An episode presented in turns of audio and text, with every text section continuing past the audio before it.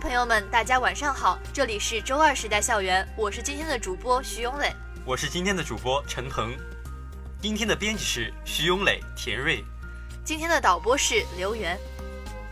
近几周啊，各种各样的院际杯正在火热的进行中，我们在此给所有在运动场上挥洒青春与汗水的运动员们打 call 加油，祝他们取得好的成绩。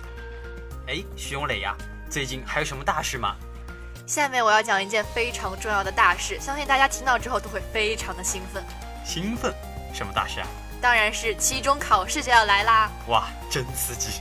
不过呢，在今天这样的好日子里面呢，我还是不说期中考试这样非常让大家难过的事情了，赶紧来听一下今天的新闻吧。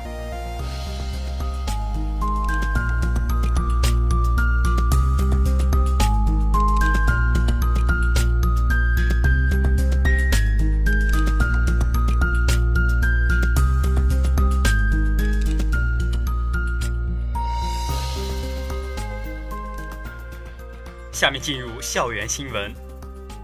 徐永磊，你有没有听说过纽约全美模联大会呢？这个没有啊，你快给我科普科普吧。好的，全美模拟联合国大会是在联合国公共信息部指导下召开的国际性会议，从上个世纪六十年代开始举办。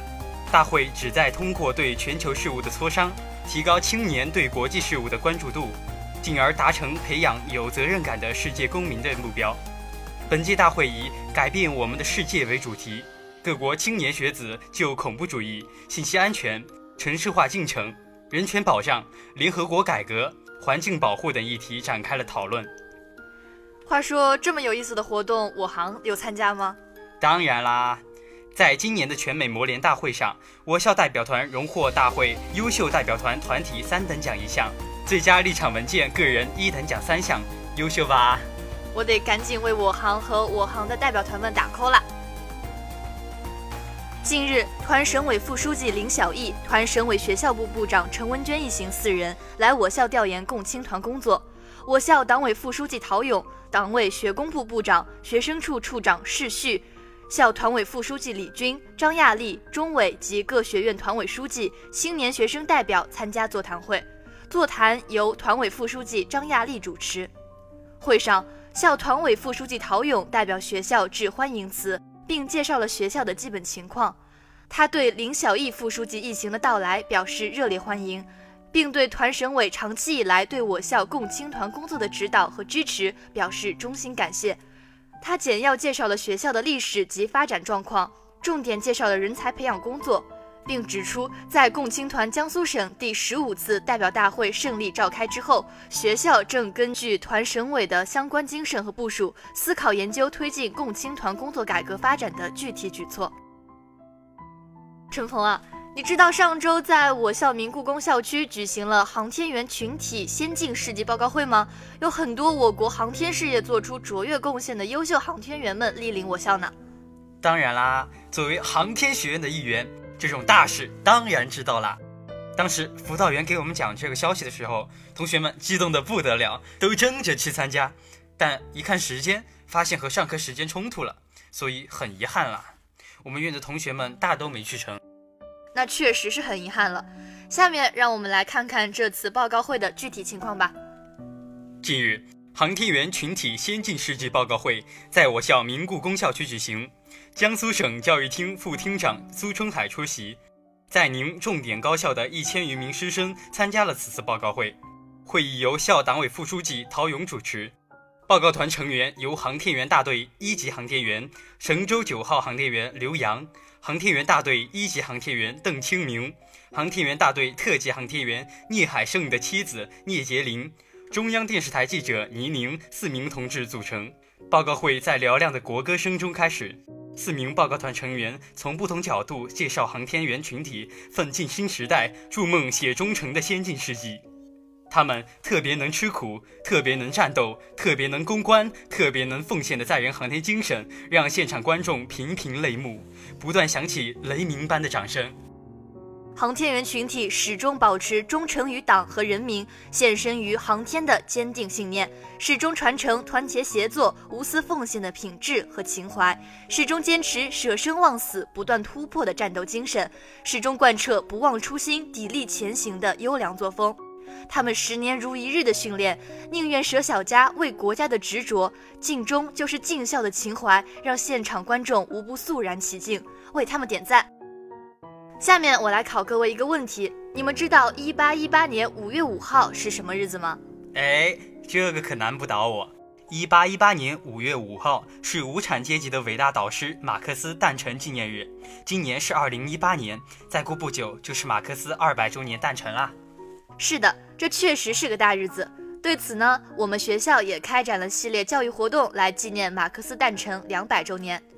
我校“你好，马克思”纪念马克思诞辰两百周年主题教育活动启动仪式暨二零一八年青马工程培训班开班式在将军路校区一号楼报告厅举行。启动仪式由一段马克思生平手绘视频拉开序幕。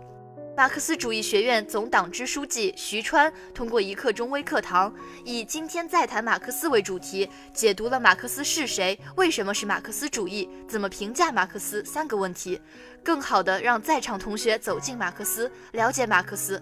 学工部、校团委、图书馆、马克思主义学院、艺术学院等相关负责人分别宣介了纪念马克思主义诞辰两百周年主题教育活动子项目。南航青年马克思主义理论社团李璐同学讲述了自己学习马克思主义理论的心路历程。近日，江苏省教育科技工会三户三评专家组一行四人，由南京师范大学工会主席张志刚带队，对我校教职工之家建设工作进行检查。校党委常委、纪委书记杭玉兴出席了报告会，校工会全体成员、各院级工会会员代表参加了会议。根据江苏省总工会关于在新形势下深化职工之家建设的意见要求，江苏省教育科技工会在直属高校和科研院所工会开展“三户三评”活动，打基础、增活力、立长远，深入推进教职工之家建设。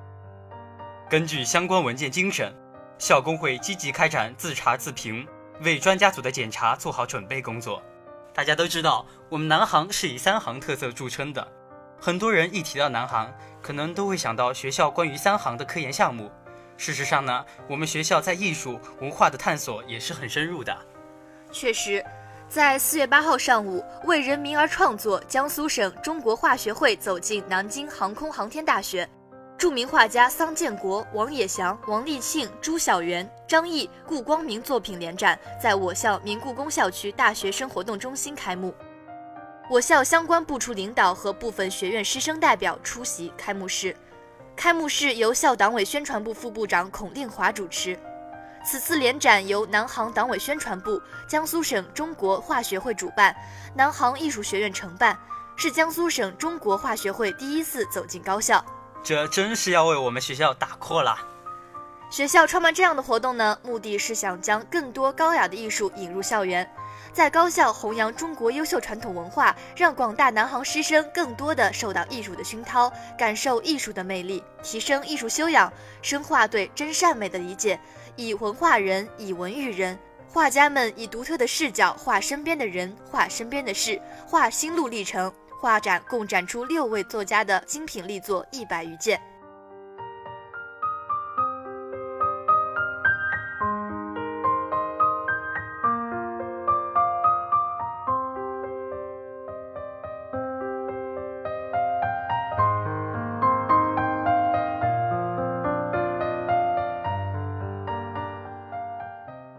下面进入国内新闻。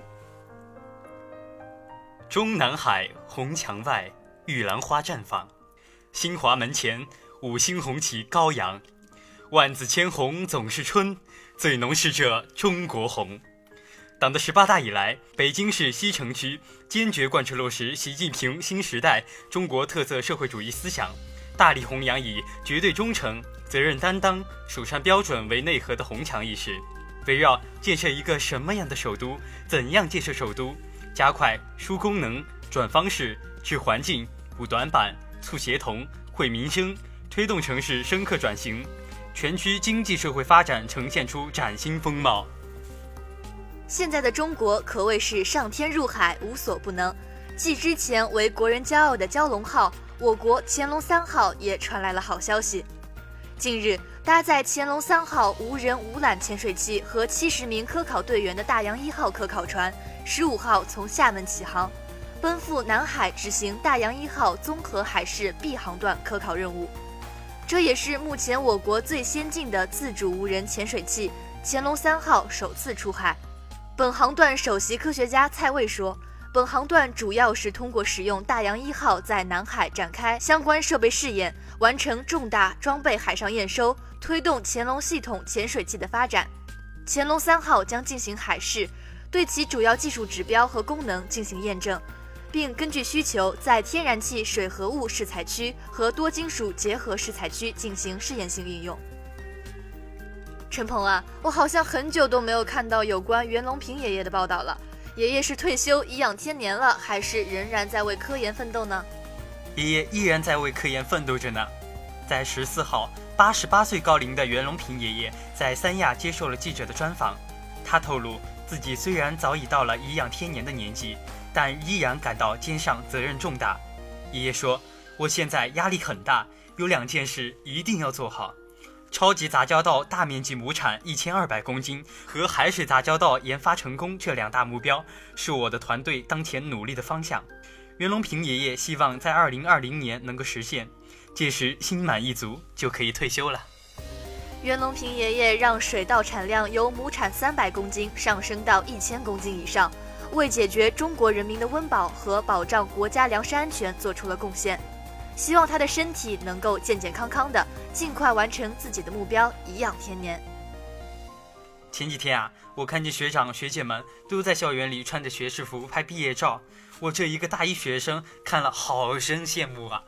可是毕了业也就意味着进入社会，接下来的就业、职场打拼会面临着更多的挑战呢。说到找工作。对外地来想留在南京工作的人，在房价高、竞争激烈的南京来说，让人头疼啊。那我得告诉你一个好消息，现在外地毕业大学生来南京找工作可以包住宿啦。还有这种好事？骗你干嘛？骗你干嘛？最近啊，南京市推出青年人才驿站，外地高校毕业生去南京找工作或落户，可向青年公寓申请免费居住三到五天。据了解，除外地来宁大学生，本地高校应届毕业生若有意向留在南京，且在南京市内无固定住所，也可申请免费入住。目前第一阶段提供该服务的东南青年会同心店位于南京市江北新区，服务对象也以求职江北新区企事业单位、落户江北新区的大学毕业生为主。符合条件的毕业生可通过微信公众号或到现场提交申请。店长董良琴介绍，店内共有三百八十六套人才公寓，已拿出一整个楼层的房源供毕业生挑选。公寓内家具家电齐备，床品被子都有，可以拎包入住。南京近年来聚焦创新名城建设，推出多项有力举措，包括吸引青年人才集聚发展的凝聚计划。外地高校应届毕业生来宁面试可享一千元一次性补贴，吸引大学生在宁就业创业。中国的网络游戏市场规模全球最大，网络游戏玩家超过五亿人。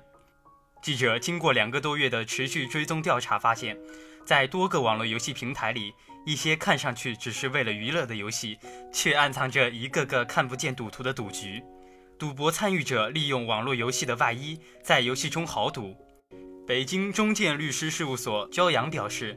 即便是平台声称自己不知道这些情况的发生，他仍然要负相应的法律责任，因为依据《移动互联网应用信息服务管理规定》第七条，他有主动监督管理的义务。他没有进行主动监督管理，就要负相应的法律责任。相应的网络服务平台也属于是不作为的方式涉嫌共同犯罪，而构成开设赌场罪。大家都知道啊，大熊猫是我国的国宝。这是因为呢，熊猫为我国特有，而数量很少。但现在啊，长江江豚濒危程度已经比大熊猫严重了。日前，中美科学家共同发表论文称，长江江豚与海江豚之间存在着显著而稳定的遗传分化，提示它们之间缺乏基因交流而出现了生殖隔离。长江江豚因此被认定为独立物种。该论文发表于国际著名生物学期刊《自然通讯》。长江江豚和海江豚此前都属于窄脊江豚亚种。被认定为独立物种后，长江江豚成为中国长江中下游地区特有的鲸豚类动物。鲸豚类物种也由原来的八十九种增加到九十种。项目负责人、南京师范大学生命科学学院教授杨光表示，形态学上，长江江豚和海江豚差异并不明显，说明长江江豚是一个比较年轻的物种。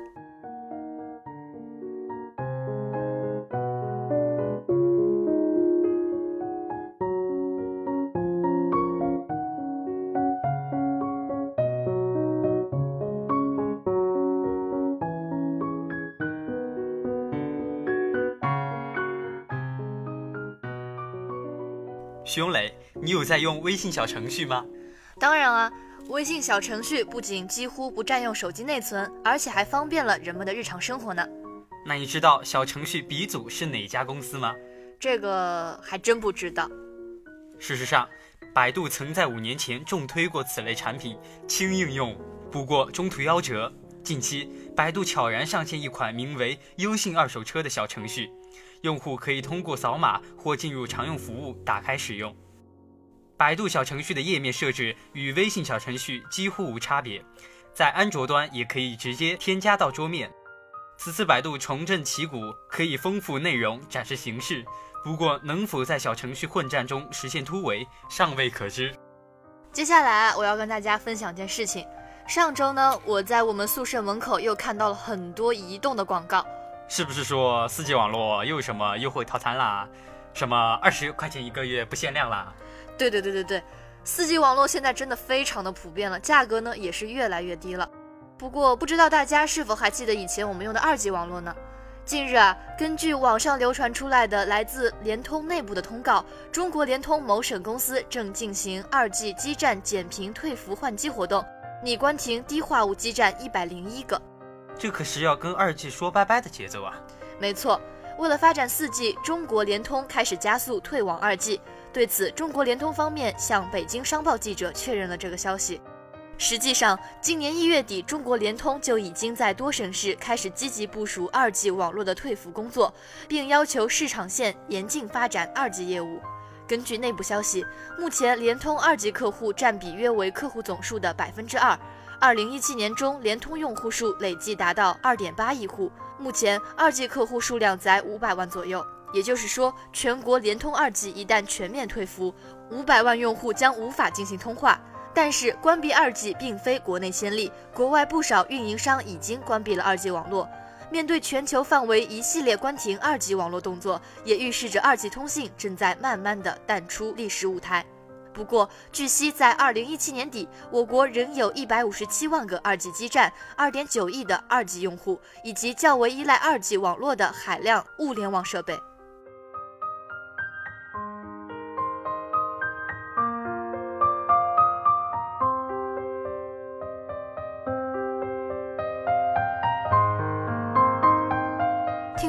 们，大家好，这里是小编有话说栏目，我是今天的编辑田瑞。大家好，我是今天的编辑徐永磊。近几年有个圈儿特别火，你知道是什么吗？那还用说，当然是微信朋友圈了。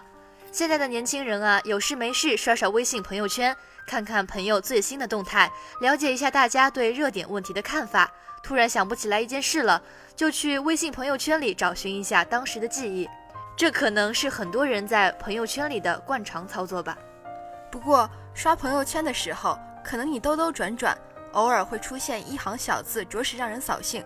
那就是朋友仅展示最近三天的朋友圈，它像一道竖起的篱笆，柴扉紧锁，提示着我们这里面是你不可涉足的世界。这种感觉就像你在参观景区，突然看到自己喜欢的一角，近前一看，发现门上贴着谢绝参观的标识，心中不免感到遗憾。与此同时，好奇心也更加强烈。相信这个遭遇是很多人都遇到过的吧？虽然免不了一阵失落，但细细想来，其中似乎有不少含义值得我们玩味。先来看看我们现在的生活吧，朋友圈已经成为了我们生活的缩影。这个年头，不发条朋友圈都被人冠以高冷的名词。人们习惯用朋友圈来记录自己的日常点滴，分享自己的所见所闻，这也是一个我们与别人交互的平台。实际生活中不熟悉的人，在朋友圈这个不需要见面的世界里，也可以互相交流观点、抒发情感。这个圈子在我们的社交圈中所占的比例越来越大，大到我们无法忽视它的存在。既然如此，那为什么越来越多的人选择闭上这扇门，给自己的朋友圈加上一把锁？甚至有很多人不愿意再发朋友圈，偶尔的露面也只可能是一条流于形式的广告和转发。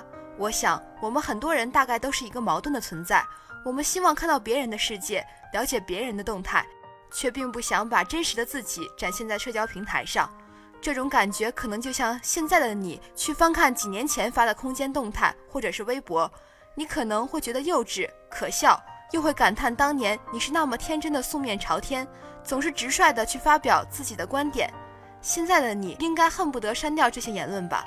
这听上去成了我们人际交往中的尴尬。我们与很多人萍水相逢，在微信长长的好友列表里，也不尽是与我们关系密切的人。或许对于这些人，我们不希望把真实的自己展现给他们。我们不希望这些泛泛之交这么轻易地了解我们的全部。当你发一条朋友圈之前，都需要对发出的文字字斟句酌，对每一张图片加滤镜润色，再对部分好友可见进行细致入微的分组。复杂的程序走下来，大概我们的热情都会被浇灭吧。离朋友圈越来越远，也仿佛成为了理所应当的事情。其实，今天我们关于朋友圈的种种讨论，对待朋友圈的种种态度，无论是喜欢也好。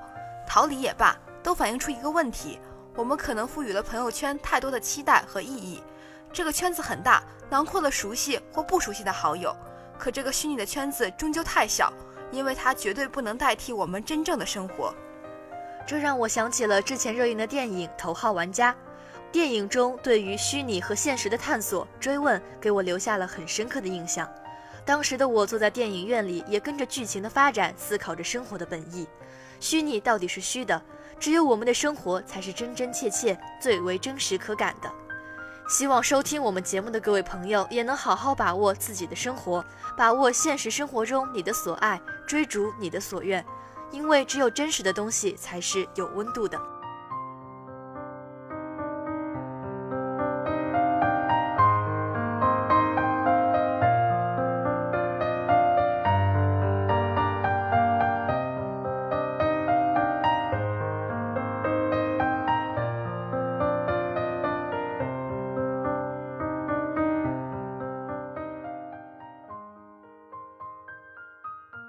下面是我们广播站的点歌环节。一位来自五院的扶苏同学点了一首华晨宇的《呐喊》，他的留言是：“华晨宇，你是我心中的王。”说起华晨宇啊，大家都知道，在湖南台综艺节目《歌手》中，华晨宇最后是拿到了亚军的好成绩。他的才华横溢呢，也是让我非常欣赏的。下面呢，让我们赶紧来听一下这首《呐喊》吧。